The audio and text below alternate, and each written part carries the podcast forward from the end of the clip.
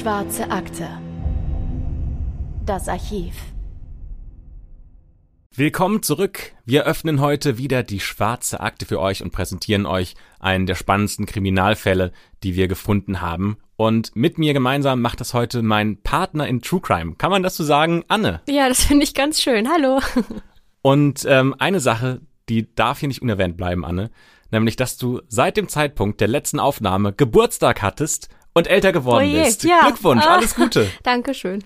Und den Fall, den wir heute besprechen, der führt uns wieder mal in die USA. Genau. Und heute fange ich mal an. In den letzten Folgen hast du immer zuerst das Wort gehabt. Äh, deswegen, ja, lass uns beginnen. Und zwar mit einem Zitat. Ich lege Wert darauf, dass meine Motivation persönliche Rache ist. Ich spiele nicht vor, irgendeine philosophische oder moralische Rechtfertigung zu haben. Ja, das schreibt der Täter über seine Anschläge in sein Tagebuch. Und weiter schreibt er, Mein Ziel ist es, einen Wissenschaftler, einen wichtigen Geschäftsmann, jemanden aus der Regierung oder eine vergleichbare Person zu töten. Außerdem möchte ich einen Kommunisten töten. Der Fall, über den wir heute sprechen, hat in den USA stattgefunden. Über 17 Jahre lang verschickt ein Mann Bomben an zufällig ausgewählte Personen. Das erste Paket verschickt er 1978 und das letzte 1995. In den Paketen, die diese Personen bekommen, sind Nägel eingebaut. Diese Pakete wurden von Ted Kaczynski gebaut und verschickt. Insgesamt 16 Bomben. 23 Personen wurden verletzt und drei Menschen starben sogar durch diese Anschläge. Wir sprechen heute darüber, wie konnte ein Junge, der die besten Voraussetzungen fürs Leben hatte, zu einem der berüchtigsten Terroristen und Mörder der USA werden? Dieser Junge mit den besten Voraussetzungen heißt Theodore John Kaczynski und er wird auch Ted Kaczynski genannt und wird am 22. Mai 1942 in Chicago geboren. Seine Familie hat polnische Wurzeln. Seine Großeltern sind aus Polen in die USA eingewandert und sieben Jahre lang ist er Einzelkind, bis im Jahr 1949 sein jüngerer Bruder Dave geboren wird. Sein Vater war Fleischer und hat Würste hergestellt. Und ihm war auch sehr wichtig, dass er mit seiner Familie viel Zeit in der Natur verbringen kann.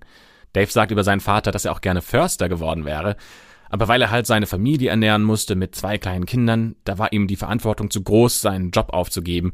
Und deswegen hat er so oft wie möglich versucht, seine Kinder und seine Frau mit in die Natur rauszunehmen und sie sind zum Beispiel wandern gegangen. Wanda, Teds und Daves Mutter, die ist wiederum sehr belesen und die kennt sich mit Naturwissenschaften aus. In ihrem Bücherregal, da stehen Bücher von Shakespeare, Austin, Dickens und vielen anderen berühmten und großen Autoren. Und in der Grundschule liest Teddy mit seiner Mutter Artikel aus einer Wissenschaftszeitschrift. Ja, sogar für Schüler, die auf einer weiterführenden Schule wären, da wäre das schon ziemlich herausfordernd. Aber mit so ein bisschen Hilfe, da scheint sogar der kleine Ted zu verstehen, was da geschrieben steht. Die Kaczynskis denken für ihre Zeit sehr progressiv und liberal und sie sind aktiv in der Demokratischen Partei. Und ähm, damit ihr euch das Leben von den Kaczynskis ein bisschen besser vorstellen könnt, haben wir euch auch Fotos in den Shownotes verlinkt. Da könnt ihr euch anschauen, wie dieses Leben der Familie Kaczynski damals so ausgesehen hat. Das ist eigentlich ein ganz harmonisches, schönes Familienfoto. Ne? Ja, eine hübsche, kleine, nette Familie. Ähm, es gibt ein Foto, da haben wir ähm, Ted Kaczynski mit seinem Vater und seiner Mutter und die lächeln in die Kamera, als wäre das einfach eine glückliche Zeit, die sie erleben. Ja, so sehen sie auch aus. Oder Ted verkleidet als Indianer, der ja so ein bisschen schüchtern in die Kamera lacht, aber ganz süß. Ja, total. Also ich glaube, so aus den Fotos kann man schon rauslesen, die Eltern scheinen sich gut um ihre Kinder zu kümmern und denen ist wichtig, dass es ihnen gut geht und ähm, sie einfach ein happy kleines Leben führen wollen. Genau. Und die Brüder, die wachsen auch in einer sehr guten Wohngegend auf. Also da gibt's wenig Stress, ähm, es gibt viele Familien mit hoher Bildung und auch die Universität, die ist nur ein paar Blöcke entfernt.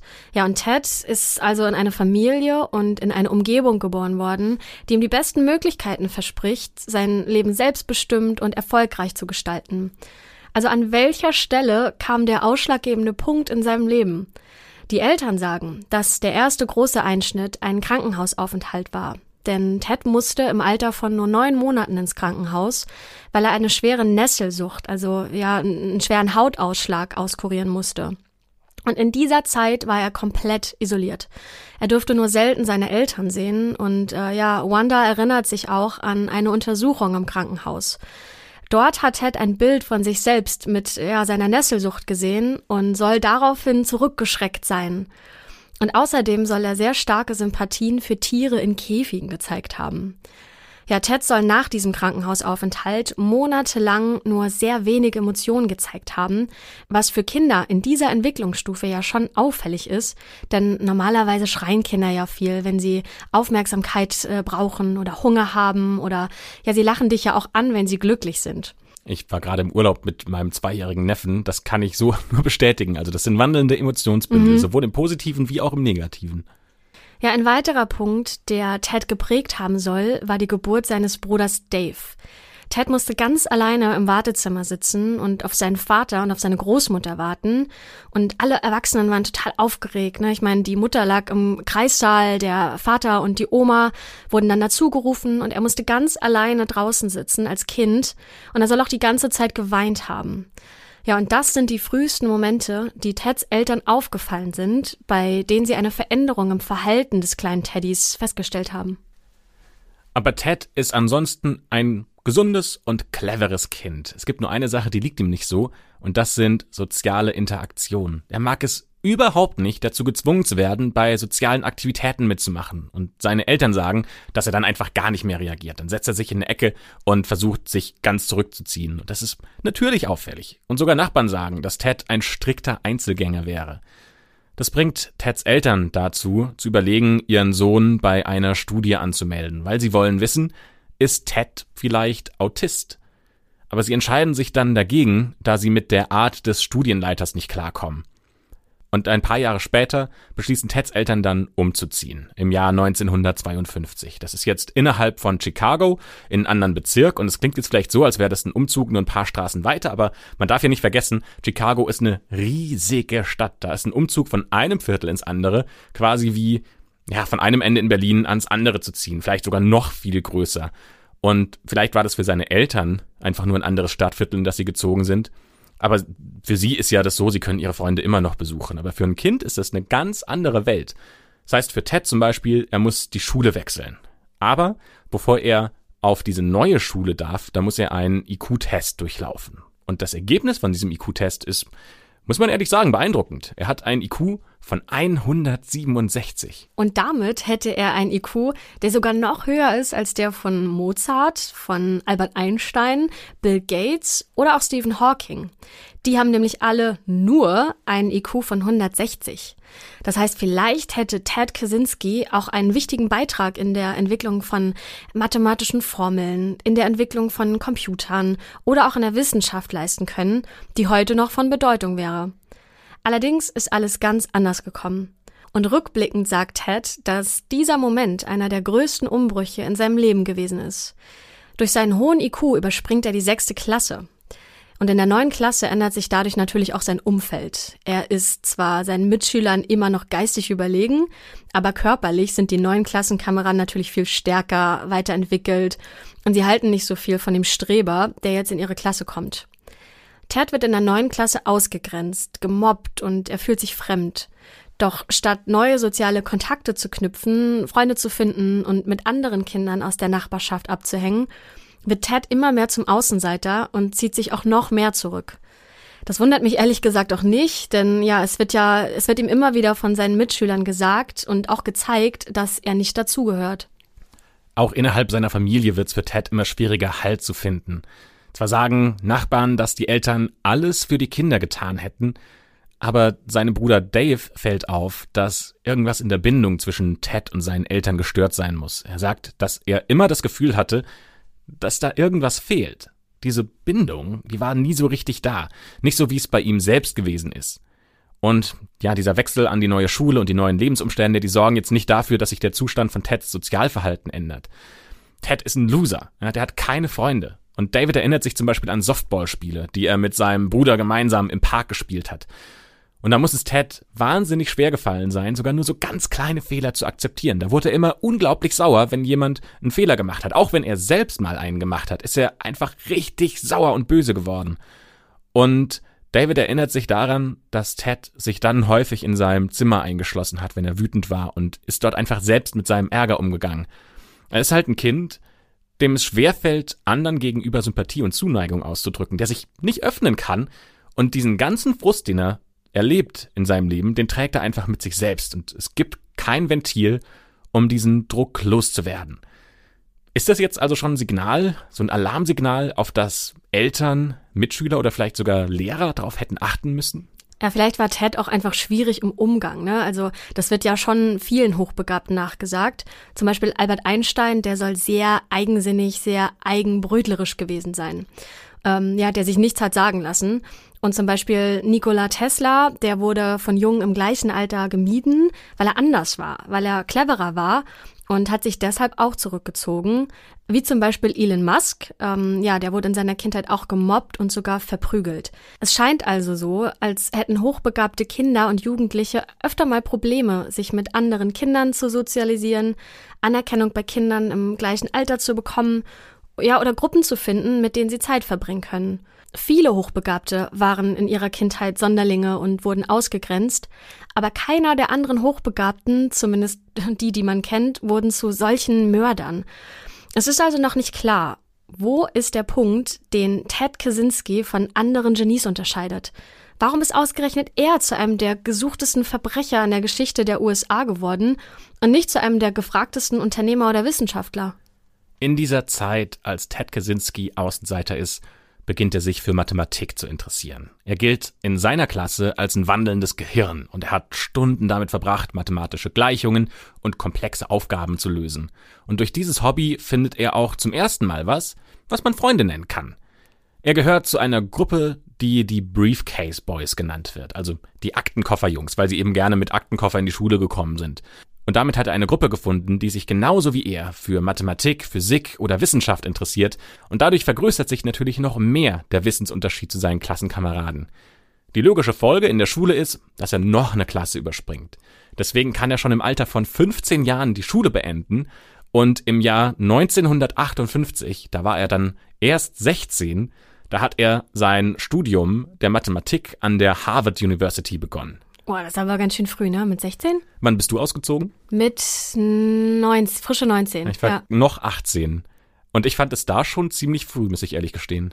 Ja, also mit 16, da bist du ja, gut, du bist kein Kind, ne, aber du bist schon noch Teenager und plötzlich ganz auf dich alleine gestellt. Mit 16 hätte ich noch nicht ein eigenes Leben irgendwo in einer anderen Stadt führen können. Also nee, mit 18 auch schon. nicht wollen, oder? Nein, überhaupt nicht. Du hast ja dann auch deine Freunde. Okay, die hatte jetzt Ted natürlich nicht. Aber du hast ja ein Umfeld, in dem du dich sicher fühlst. Du hast bestimmte Routinen, die du gerne magst. Und da einfach rauszugehen und zu sagen, ich gehe jetzt irgendwo anders hin und muss sofort auf mich selbst aufpassen, das finde ich beeindruckend, aber auch, krass. Also ich meine, der Vorteil für Ted war ja der, dass sein Studium sowas wie ein Neuanfang hätte sein können. Ne? Also ein Ort, wo er neue Freunde finden kann. Und ähm, er ist dann zum Beispiel auch in ein Wohnheim gezogen, in dem die jüngsten und hochbegabtesten Studenten in Harvard, ähm, Harvard untergebracht sind. Also Menschen, die genauso sind wie er. Aber statt sich mit den Studenten über ja, die Vorlesungen zu unterhalten oder über die Professoren zu lästern oder auch mal auf eine Party zu gehen, sagen seine Mitstudenten, dass er meistens einfach in sein Zimmer verschwunden ist und ja die Tür hinter sich zugeschlagen hat und ähm, wenig Kontakt zu anderen Studierenden einfach hatte. Ne, er gilt als Genie und er wird sogar als freundlich beschrieben. Und während seines Studiums nimmt er dann auch an einer Studie teil, die später als möglicher Auslöser seiner Taten diskutiert wird. Und diese Studie wird von dem Psychologen Henry Murray durchgeführt. Die Studie soll das Ziel haben, Gedankenmanipulation und Gedankenkontrolle zu studieren. Und es gibt Quellen, die diese Studie als Teil einer groß angelegten Untersuchung der CIA sehen. Die Studie beginnt erstmal harmlos denn den Teilnehmern wurde gesagt, dass sie über philosophische Themen diskutieren sollen. Deswegen sollen sie Essays über Themen schreiben, die ihnen vorgegeben wurden. Und sie sollen sich zu diesen Themen dann persönlich äußern, ihre persönlichen Meinungen mitgeben und auch ihre persönlichen Ziele aufschreiben. So, aber es bleibt nicht dabei, dass sie das nur aufschreiben sollen und sich Gedanken darüber machen sollen und da vielleicht eine Diskussion draus entsteht. Nee, ihre Essays und Gedanken werden an eine dritte Person weitergegeben. Für die Teilnehmer dieser Studie wirkt es so, als wäre das ein anderer Student.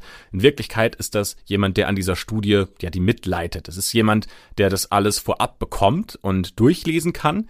Und der fängt dann an, in diesen Diskussionen Ted und die anderen Teilnehmer unter Druck zu setzen. Ja, die mussten teilweise stundenlang intensive Verhöre über ihre Gedanken über sich ergehen lassen. Und das waren drastische und teilweise auch persönliche Attacken. Die Teilnehmer dieser Studie wurden gezielt fertig gemacht. Und während sie diese Demütigung über sich ergehen lassen mussten, hatten die Studenten Elektronen an ihrem Kopf befestigt, der ihre Gehirnaktivität überprüft. Und diese Momente, in denen die Studenten fertig gemacht wurden, die wurden mitgefilmt und diese Aufnahmen wurden dann den Studenten später wieder vorgespielt. Das heißt, sie mussten sich selbst in diesem Moment sehen, in dem sie gedemütigt werden und konnten selbst auch nochmal sehen, wie sie Ärger und Wut empfunden haben. Und Ted Kaczynski alleine soll über 200 Stunden in dieser Studie verbracht haben. Woche für Woche hat er ein Essay geschrieben, wurde dafür runtergemacht und musste sich dann die Aufnahmen anschauen, wie er diesen Prozess durchgemacht hat. Die gesamte Studie hat ungefähr drei Jahre gedauert und die Akten dieses Experiments und der Teilnehmer sind bis heute verschlossen. Nur eine Sache ist bekannt, nämlich der Codename von Ted Kaczynski, weil jeder Teilnehmer dieser Studie wurde nicht mit vollem Namen ähm, genannt, sondern nur mit einem Codenamen. Und ironischerweise ist der Name von Ted Kaczynski in dieser Studie Lawful, der Gesetzestreue. Okay, ich habe eine Frage. Warum mhm. macht man das? Warum hat er das mit sich machen lassen so lange? Du musst dir doch irgendwann Hilfe suchen. Also das wird er doch wahrscheinlich auch merken dass ihm das nicht gut tut. Ich kann mir eine Sache vorstellen. Und zwar habe ich in der Quelle gefunden, ähm, dass dieser Studienleiter Henry Murray, dass der ähm, verschiedene Persönlichkeitstypen haben wollte. Also er wollte Leute haben, die sehr sicher sind mhm. und Leute, die sehr unsicher sind. Und Ted soll einer der unsichersten gewesen sein.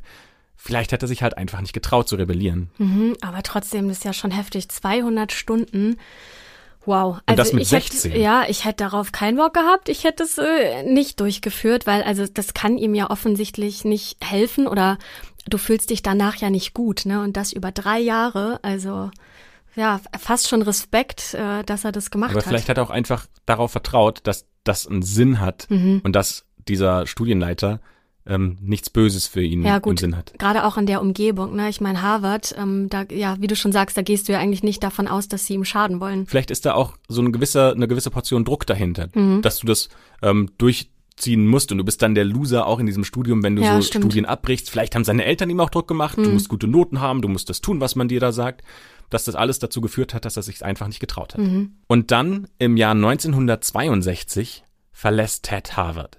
Er beendet sein Studium mit einem Score von 3,12. Das ist ungefähr eine 2 plus. Und das ist sicherlich ein gutes Ergebnis, aber mit seinem so hohen IQ, da hatte man ja auch schon mehr von ihm erwartet. Also gerade in Mathematik zum Beispiel hatte er nur eine 2. Also nur in Anführungszeichen. Das ist ja eigentlich das Feld, in dem er bisher seine größten Leistungen verbracht hat und in dem er sich besonders gut auskennt. Besser war er da aber zum Beispiel in Skandinavistik oder Anthropologie. In beiden Fächern hatte er eine 1 minus. Ja, mit diesen Noten verlässt er jetzt Harvard und wechselt an die University of Michigan. Und dort beginnt er seinen Master in Mathematik. Und eigentlich war das gar nicht seine Wunschuni, denn er wäre viel lieber an die University of Carolina oder an die Universität in Chicago gegangen, denn äh, ja, alle hätten ihn sogar genommen. Der Grund, warum Ted aber dann an die University of Michigan gegangen ist, ähm, ist der, dass sie ihm einen Job als Tutor angeboten haben. Denn damit konnte er sein Studium finanzieren. Denn pro Jahr hat man ihm dort 2300 Dollar gegeben. Das wäre umgerechnet heute ungefähr ja, 20.000 Dollar. Und als Student beeindruckt er auch seine Professoren.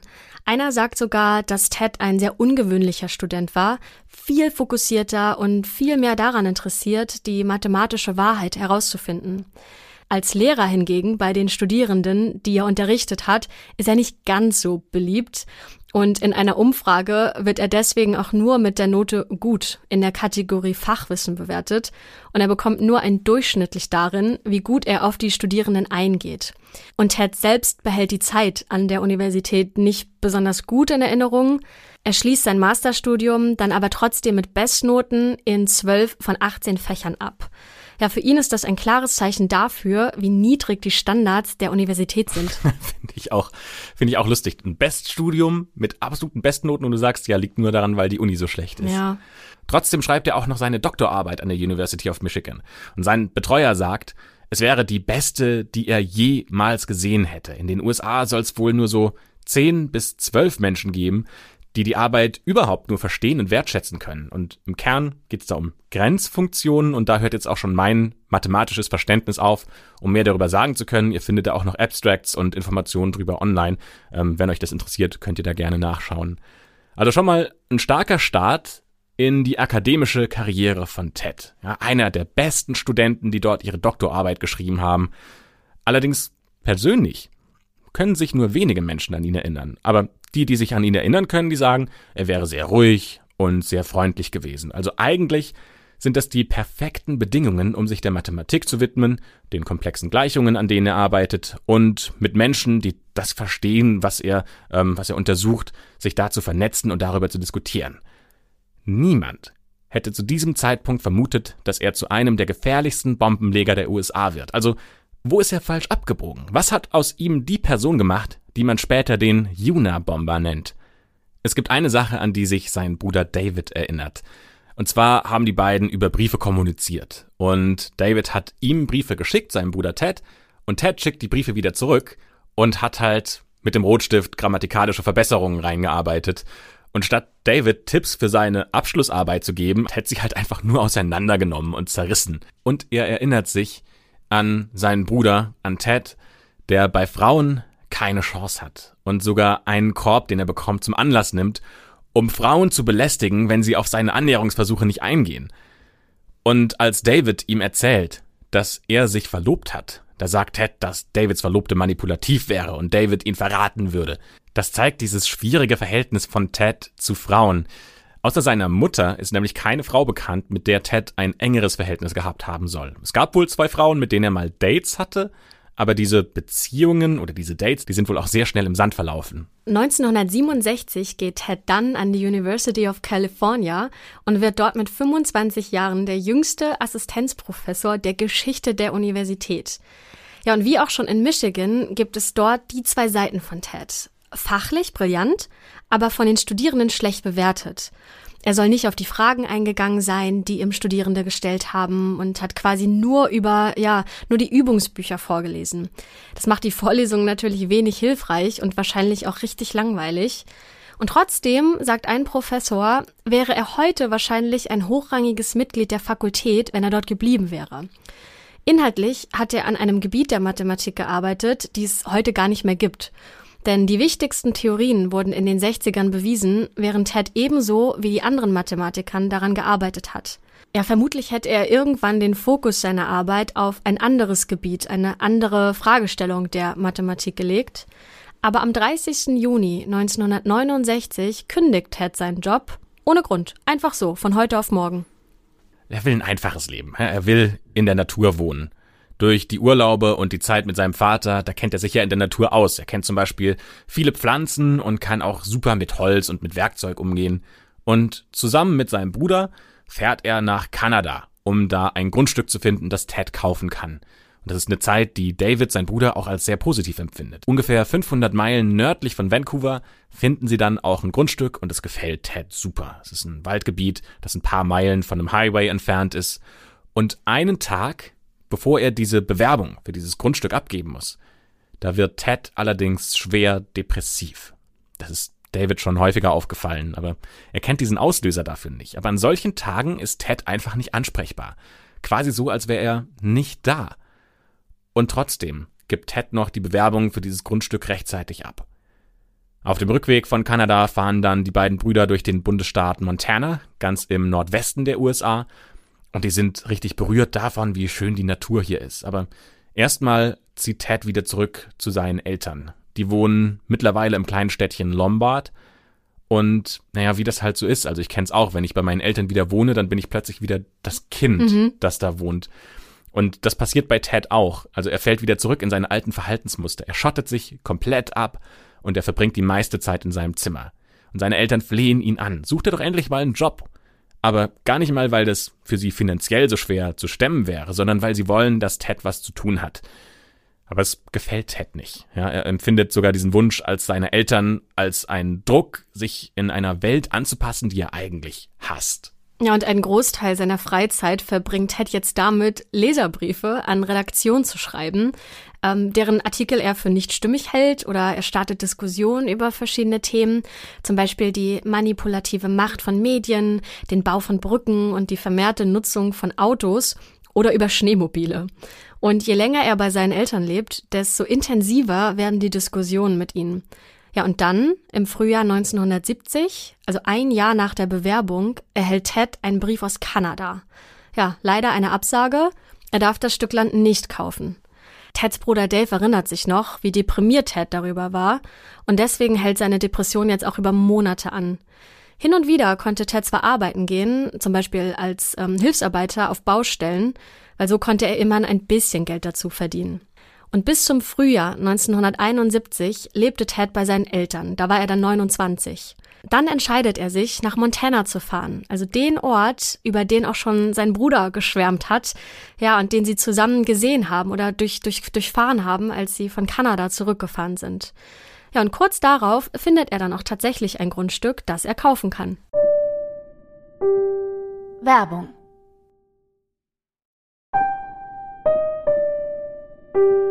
Werbung Ende. Und auf diesem Grundstück lebt Ted seinen Aussteigertraum. Sein Ziel war es, komplett unabhängig zu werden, kein Kontakt zur Außenwelt. Deshalb hat er sich die notwendigen Fähigkeiten dafür selbst beigebracht. Zum Beispiel, wie jagt man Tiere und wie erlegt man sie? Welche Pflanzen kann man essen und von welchen lässt man lieber die Finger? Wie baue ich mein eigenes Gemüse an oder wie mache ich Feuer?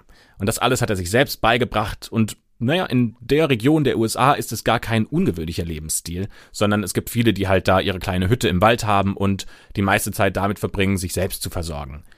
Seine Freizeit verbringt Ted dann damit, mit einem alten Fahrrad in die Bibliothek zu fahren und Klassiker der Weltliteratur zu lesen. Also hat hier Ted jetzt endlich diesen Platz gefunden, an dem er sich so entwickeln kann, wie er will, ohne Druck von außen, ohne irgendwelche Zwänge.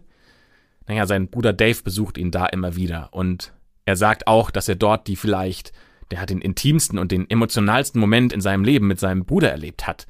Zum Beispiel gab es da einen Vorfall, der ihm sehr in Erinnerung geblieben ist. Ähm, bei einem dieser Besuche hat Dave nämlich was auf einem Tisch gesägt und plötzlich ist dieser Tisch zusammengekracht und Dave und die Säge sind auf den Boden gefallen und Ted kommt angelaufen und fragt, ach, bist du okay? Und Dave sagt, dass er sich Sorge um die Säge macht. Und Ted antwortet, zum Teufel mit der Säge, bist du okay? Und dann hat er die Schultern von Dave berührt. Das ist einer der wenigen Momente, die Dave in Erinnerung geblieben sind, in denen Ted menschlich und sogar nahbar war. Und ich glaube, man hat schon rausgehört, dass es der größte Wunsch von Ted war, mit der Natur im Einklang zu leben. Und es war ihm ein großer Dorn im Auge, wie die Menschheit die Natur erobert und verdrängt. In einem Interview wird das sogar noch deutlicher, ähm, wie Ted denkt, denn er sagt, in der Natur findet man diese kleinen Schluchten, an denen es sogar einen Wasserfall gibt. Eine davon etwa zwei Tage von meiner Hütte entfernt. Das war der beste Platz überhaupt. Bis zu einem Sommer, da waren zu viele Menschen um mich herum. Da habe ich beschlossen, dass ich etwas Ruhe brauche. Ich bin zurück an diesen Platz und sie haben einfach eine Straße durchgebaut. Sie können sich nicht vorstellen, wie sauer ich darüber war. Und von diesem Punkt an habe ich entschieden, dass ich nicht weiter lernen werde, wie ich in der Natur überlebe, ich werde es dem System zurückzahlen. Rache. Und vielleicht war es dieser Gedanke, der Theodor John Kaczynski dazu gebracht hat, zwischen 1978 und 1995 insgesamt 16 Bomben zu bauen und zu verschicken, die insgesamt 23 Menschen verletzt haben und drei Menschen das Leben gekostet haben. Die erste Bombe geht an Buckley Christ. Das ist ein Professor an einer privaten Universität in Illinois. Das Paket steht am 25. Mai 1978 auf einem Parkplatz und wird dort gefunden. Aber Buckley Christ wird misstrauisch, denn das Paket soll gar nicht an ihn geliefert werden, sondern sein Name steht als Absenderadresse auf dem Paket. Und jemand hat halt ihm das Paket vorbeigebracht, weil das kann er ja zum Beispiel auf dem Parkplatz vergessen haben, bevor er es zur Post bringen wollte. Aber natürlich kennt Buckley Chris dieses Paket nicht. Er hat es noch nie in seinem Leben gesehen. Und deswegen ruft er die Campuspolizei. Und in diesem Paket befindet sich eine Nagelbombe, die genau in dem Moment hochgeht, als der Polizist das Paket öffnen will. Der Polizist wird an der linken Hand verletzt. Und bis Ted die nächste Bombe verschickt, dauert es über ein Jahr. Erst ein Paket an den Studenten John Harris. Und bei diesem Anschlag gibt es Gott sei Dank keine größeren Verletzungen. Beim nächsten Versuch, am 15. November 1979, hat Ted aber gleich mehrere Personen im Visier. Er will nämlich ein ganzes Flugzeug der American Airlines sprengen. Das Flugzeug sollte von Chicago nach Washington DC fliegen und Ted hat es irgendwie geschafft, ein Paket mit der Bombe in den Frachtraum des Flugzeugs zu schmuggeln. Eine Bombe, die so groß gewesen ist, dass sie das Flugzeug einfach so hätte auslöschen können und mit ihm die zwölf Passagiere an Bord. Der einzige Grund, warum diese Bombe nicht explodiert ist, war ein Zeitzünder, der falsch eingestellt war. Allerdings hat diese Bombe dann so starken Rauch von sich gegeben, dass das Flugzeug notlanden musste. Bei diesem Anschlag wurde auch Gott sei Dank niemand verletzt.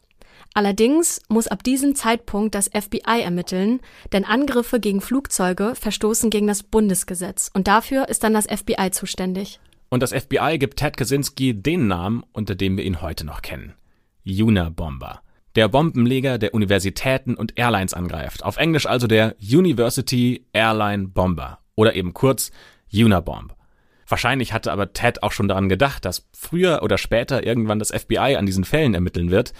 Und für diesen Fall hat er vorgesorgt. Er hinterlässt nämlich falsche kleine Hinweise in seinen Bomben, die er verschickt. Zum Beispiel verbaut er in jeder Bombe eine kleine Metallplatte, in der die Initialen FC eingraviert sind. Und in einer Bombe, die er verschickt hat, hat er einen Zettel hinterlassen. Wuhu! Es funktioniert! Ich hab's dir doch gesagt! RV. Das Ironische dabei ist, die Bombe ist nicht hochgegangen. Ja gut, oder er wollte von Anfang an nicht, ne, dass diese Bombe explodiert, eben damit diese Hinweise gefunden werden. Tja, und weitere Hinweise waren, dass er immer die gleichen Briefmarken benutzt hat, um seine Pakete zu verschicken. Und in einer Bombe hat er den Roman Ice Brothers von Sloan Wilson verbaut. Ja gut, es gibt aber auch Hinweise, die das FBI ernster nimmt, denn den Ermittlern fällt auf, dass der Täter, den sie zu diesem Zeitpunkt ja noch nicht kennen, eine enge Verbindung zur Natur und vor allem zum Wald und zu Holz haben muss. Denn in den Bomben sind immer wieder Stücke von Ästen oder auch so kleine Rindenstücke enthalten. Und außerdem heißen zwei der Opfer Perry Wood und Leroy Wood, also Holz, ne, mit Nachnamen. Und trotzdem kann Ted die Bomben in den nächsten Jahren ungehindert verschicken allerdings ohne dabei größere Schäden anzurichten. Denn in den Jahren 1980 bis 82 hat er insgesamt vier Bomben verschickt, die alle entweder nur leichtere oder mittlere Verletzungen verursacht haben oder sogar entschärft werden konnten. Am 2. Juli 82 verschickt er die vorerst letzte Bombe für eine sehr lange Zeit. Das heißt, der Juna-Bomber macht jetzt hier sogar für drei Jahre Pause. Erst am 15. Mai 1985 gibt es den nächsten Anschlag. Ein Student und Captain der United States Air Force verliert vier Finger und ein Auge, als er das Paket von Ted öffnet. Die nächsten Anschläge folgen dann in deutlich kürzerem Abstand. Am 13. Juni und am 15. November 1985 werden weitere Bomben verschickt. Allerdings ohne größeren Schaden bei den Opfern. Am 11. Dezember 1985 ist dann die Anschlagsserie an ihrem traurigen Höhepunkt angekommen. Der Unabomber Ted Kaczynski tötet zum ersten Mal einen Menschen durch seinen Anschlag. Das Opfer heißt Hugh Scruton. Er ist Besitzer eines Computerladens in Sacramento. Hugh Scruton wird von einer Nagelbombe getroffen, die in einem großen Stück Holz versteckt war. Und über diesen Anschlag schreibt Ted in seinem Tagebuch, in der Sacramento Bee steht, dass der Besitzer dieses Ladens getötet wurde. Zitat, am 12. Dezember in Stücke zerrissen. Ausgezeichnet. Ein menschlicher Weg, ein Leben auszulöschen. Wahrscheinlich hat er nicht mal was gespürt. Es wurden 25.000 Dollar Belohnung ausgesetzt. Schmeichelhaft. Ted legt jetzt die nächste Pause ein. Im Laufe der nächsten zwei Jahre gibt es keine weiteren Anschläge. Wir wissen, wir haben wirklich sehr viele Datumsangaben heute dabei, aber wir wollen das ja auch ordentlich machen. Und am 20. Februar 87 legt Ted dann die nächste Bombe. Bei diesem Anschlag nutzt er genau das gleiche Muster wie Hugh Scruton. Also ein großes Stück Holz liegt auf dem Parkplatz eines Computerladens und als der Besitzer des Ladens dieses Holzstück beseitigen will, explodiert die Bombe. 200 Splitterstücke der Bombe werden in seinen Körper gejagt. Die Folge sind schwere Nervenschäden in seinem linken Arm. Und nach diesem Anschlag zieht sich Ted wieder zurück, und zwar sechs Jahre lang. Im Juni 93 dann die nächsten Attacken. Gleich zwei an einem Wochenende. Zwei Professoren bekommen nämlich jeweils eine Bombe zugeschickt und verletzen sich auch beide sehr schwer. Und nach diesen Anschlägen ändert Ted aber sein Muster. Er ruft den Bruder des einen Professors an und droht ihm, du bist als nächstes dran. Ja, und zum ersten Mal verschickt er nicht zufällig eine Bombe, sondern droht einer anderen Person damit, dass sie auch eines dieser Pakete erhalten könnte. Dazu ist es aber nicht mehr gekommen. Wir kommen zu den letzten beiden Attentaten von Ted Kaczynski. Am 10. Dezember 94 und am 24. April 95 sind es die letzten beiden Attentate, die er begeht. Diese beiden letzten Anschläge enden tödlich. Das erste Opfer ist Thomas Mosser. Er ist ähm, PR-Manager, der der Ölfirma Exxon dabei geholfen hat, eine der schlimmsten Ölkatastrophen in der Geschichte in der Öffentlichkeit positiv darzustellen und denen dabei zu helfen, diesen Image-Schaden zu überwältigen.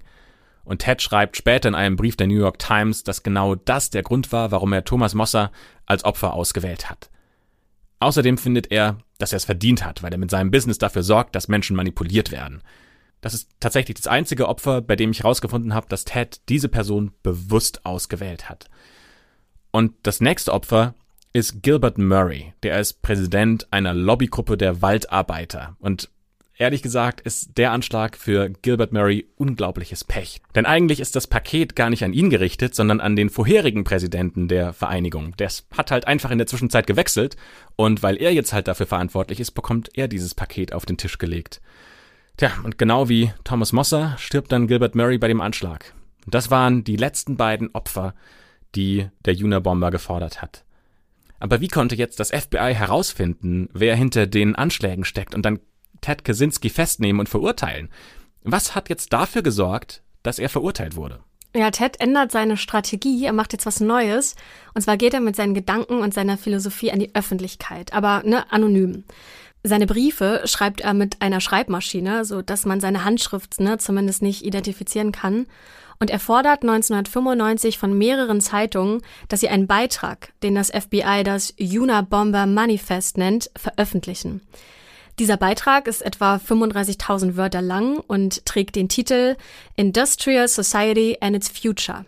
Und darin geht es hauptsächlich um die Definition von Freiheit und wie Freiheit in einer Zeit möglich ist, in der Technologie immer mehr an Bedeutung gewinnt und die Menschheit immer größere Teile der Erde für sich erobert. Er behauptet, dass Technologie ein Desaster für die Menschheit ist, weil das Leben dadurch viel weniger lebenswert geworden ist.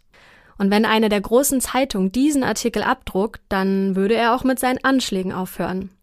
Das FBI wollte, dass dieser Beitrag abgedruckt wird, nicht nur, damit keine weiteren Bomben verschickt werden, denn sie hatten auch die Hoffnung, dass jemand den Schreibstil oder ja die Inhalte wiedererkennt und damit den Bombenleger identifizieren kann.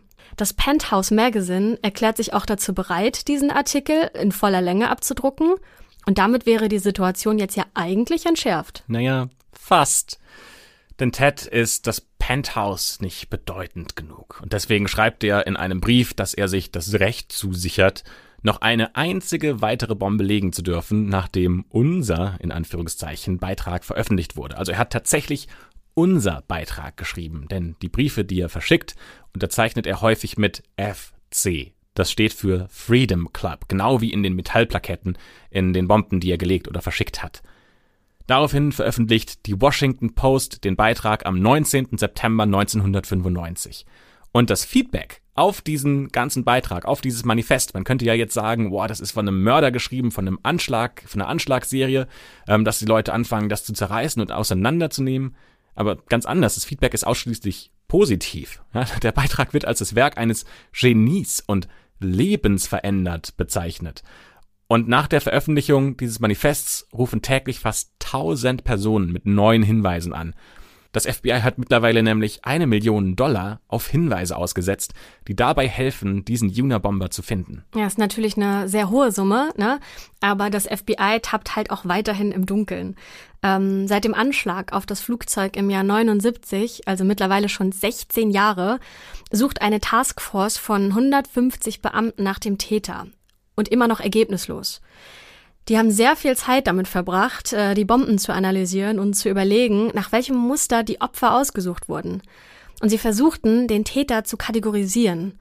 In einem ersten psychologischen Profil des Jona-Bombers kommen sie Ted auch schon sehr, sehr nah.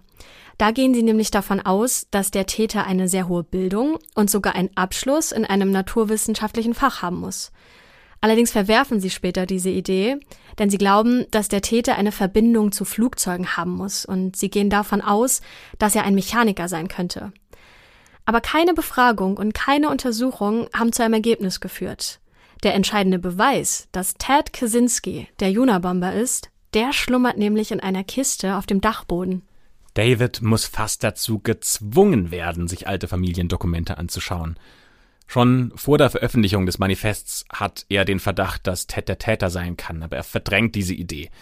Aber seine Frau, die drängt ihn dann dazu, eine Woche nach der Veröffentlichung von diesem Artikel das mal durchzulesen. Und ab diesem Moment geht der Verdacht David nicht mehr aus dem Kopf.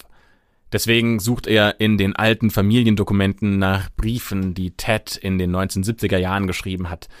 Er hat äh, ja mehrere Briefe an mehrere Zeitungen geschickt, an denen er sich über den Missbrauch von Technologie beschwert.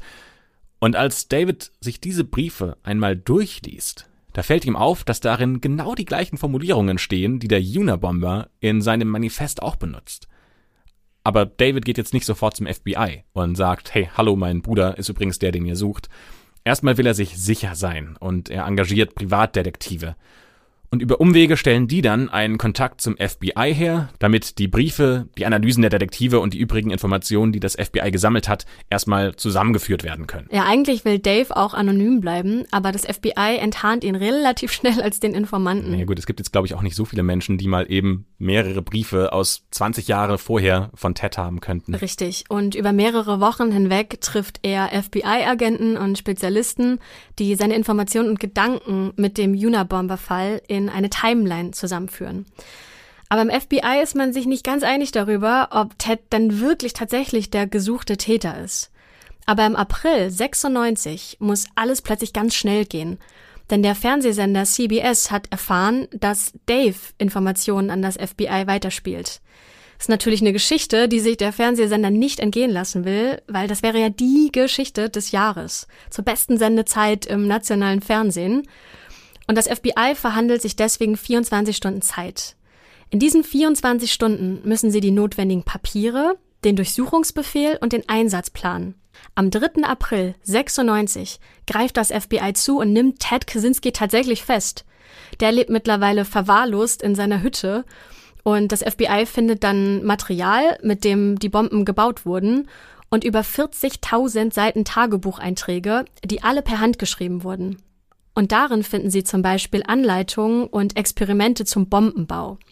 Und Sie finden auch eine fertiggestellte Bombe in seiner Hütte, die ja eigentlich bereit war, abgeschickt zu werden. Und weil das Profil des Täters sehr ähnlich war zu einem anderen Fall, hat man sogar geglaubt, dass Ted der Zodiac Killer gewesen sein will. Wenn ihr mehr zum Zodiac Killer erfahren wollt, wir haben hierzu auch eine Folge schon gemacht, hört euch die gerne nach dieser Folge an.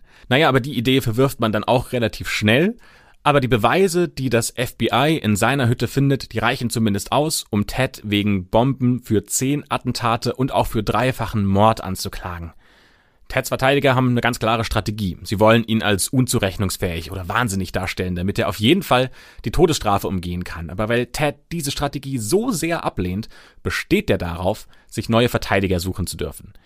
Dieser Antrag wird allerdings am 8. Januar 1998 abgelehnt und am Tag danach versucht Ted sich in seiner Zelle zu erhängen. Ziemlich schnell wird dann auch sein Urteil gesprochen, am 21. Januar 1998 und das sind ja nur zwölf Tage, nachdem Ted sich sein Leben nehmen wollte. Er wird als stabil genug beurteilt, um den Prozess und das Urteil durchzustehen und ähm, die Staatsanwaltschaft will tatsächlich, dass Ted die Todesstrafe erhält. Aus nur einem einzigen Grund kann er der aber entgehen. Er gesteht, in allen Anklagenpunkten schuldig zu sein und er akzeptiert das Urteil. Achtmal lebenslang ohne Möglichkeit auf Bewährung. Ich finde es auch ganz interessant, was der Spiegel äh, über die Verhandlung geschrieben hat, nämlich mit stählernem Blick starrte der Angeklagte ins Leere, als die Ehefrau eines Opfers das Wort ergriff. Mögen sie erblinden, indem man ihnen die Möglichkeit raubt, das Licht des Mondes, der Sterne, der Sonne und die Schönheit der Natur zu sehen, für den Rest ihres Lebens eigentlich ja genau das, was Ted so liebt, die Natur. Also schon, ich, ich verstehe den Hass, den diese Frau auf Ted hat, weil sie eine geliebte Person ihm genommen, andersrum, weil er ihr eine geliebte Person genommen hat. Ja, genau. Ted möchte dieses Urteil dann auch revidieren und er sagt, dass er ja nicht freiwillig gestanden hätte, aber das zuständige Gericht lässt das Urteil genauso bestehen. Und bis heute sitzt Ted Kaczynski im Gefängnis. 1999 wurde er noch gefragt, ob er Angst hätte, im Gefängnis seinen Verstand zu verlieren. Und äh, seine Antwort war, nein. Was mir Sorge macht, ist, dass ich mich an diese Umgebung gewöhnen könnte und es mir hier sogar so gut gefällt und ich es nicht mehr hassen könnte. Und ich habe Angst davor, dass meine Erinnerungen verblassen könnten. Erinnerungen an die Berge und die Wälder. Ich habe wirklich Angst davor, diese Erinnerungen zu verlieren und dass ich den Kontakt zur Natur verliere. Aber ich habe keine Angst davor, dass sie mich hier drin brechen werden. Also sitzt jetzt der Juna-Bomber im Gefängnis. Bleibt eigentlich nur noch eins zu klären. Was ist mit der Hütte passiert, die von Ted gebaut wurde? Da wurde tatsächlich alles in einer Auktion versteigert, um den Opfern von Ted bei ihrer Lebensgestaltung zu helfen. Und da kamen über 230.000 Dollar zusammen.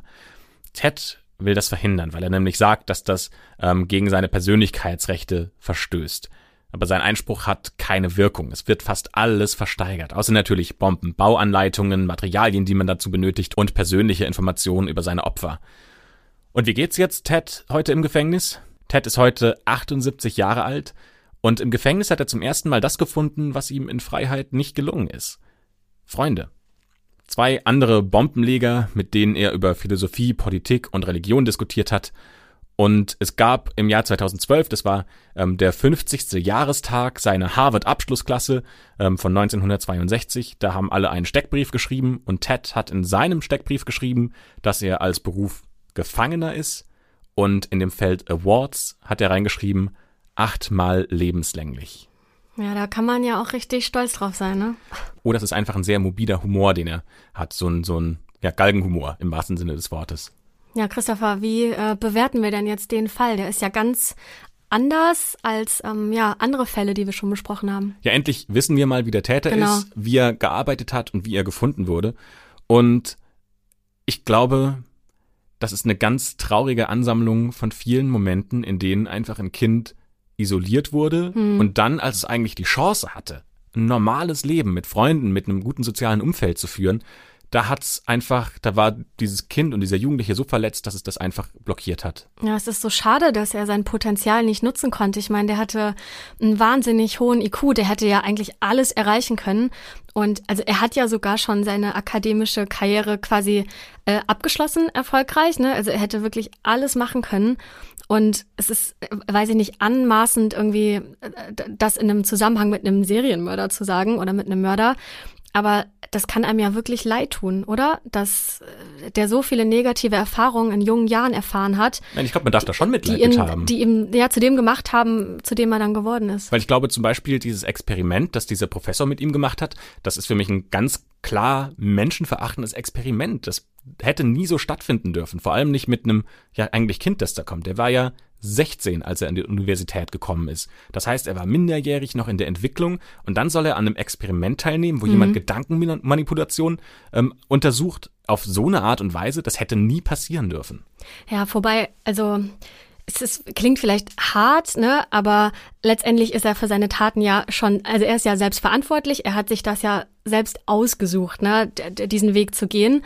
Und ähm, er hat sich ja vor allem deswegen so entschieden, weil er so naturverbunden war und es richtig scheiße fand, ne, wie die Menschheit mit der Natur umgeht. Also eigentlich ist das ja der Auslöser gewesen letztendlich.